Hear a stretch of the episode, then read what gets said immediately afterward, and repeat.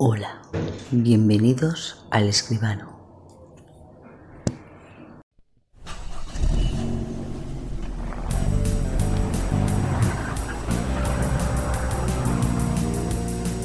La huida.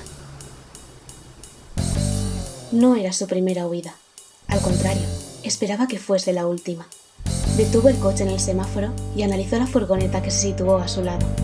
Era de un servicio de paquetería, cuyo conductor revisaba la hoja con las rutas de entrega.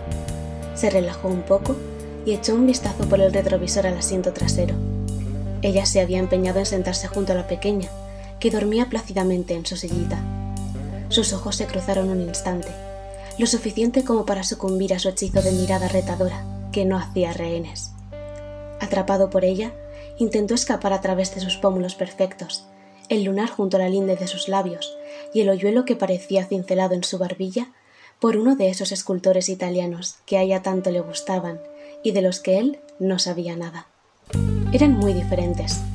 Práctico, meticuloso e introvertido componían su carta de presentación, y ella, apasionada por el arte y con alma de Cherokee. Le encantaba que él se lo dijera, le hacía sentir indómita y guerrera, aunque la primera vez lo hizo pensando en el eslogan del anuncio del todoterreno, de idéntico nombre, que rezaba, Lo salvaje es bello. Nunca la sacó de su error, pues le gustaba cómo se veía a sí misma.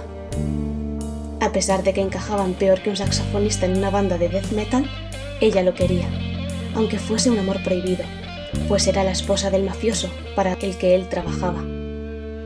Como si al pensar en su jefe lo hubiera conjurado, el tipo de la furgoneta de al lado levantó hacia él una pistola que no le había visto sacar. El estruendo del disparo, que le reventó la cabeza, despertó a la niña, que comenzó a llorar. Al menos había acertado en una cosa. Aquella fue su última huida.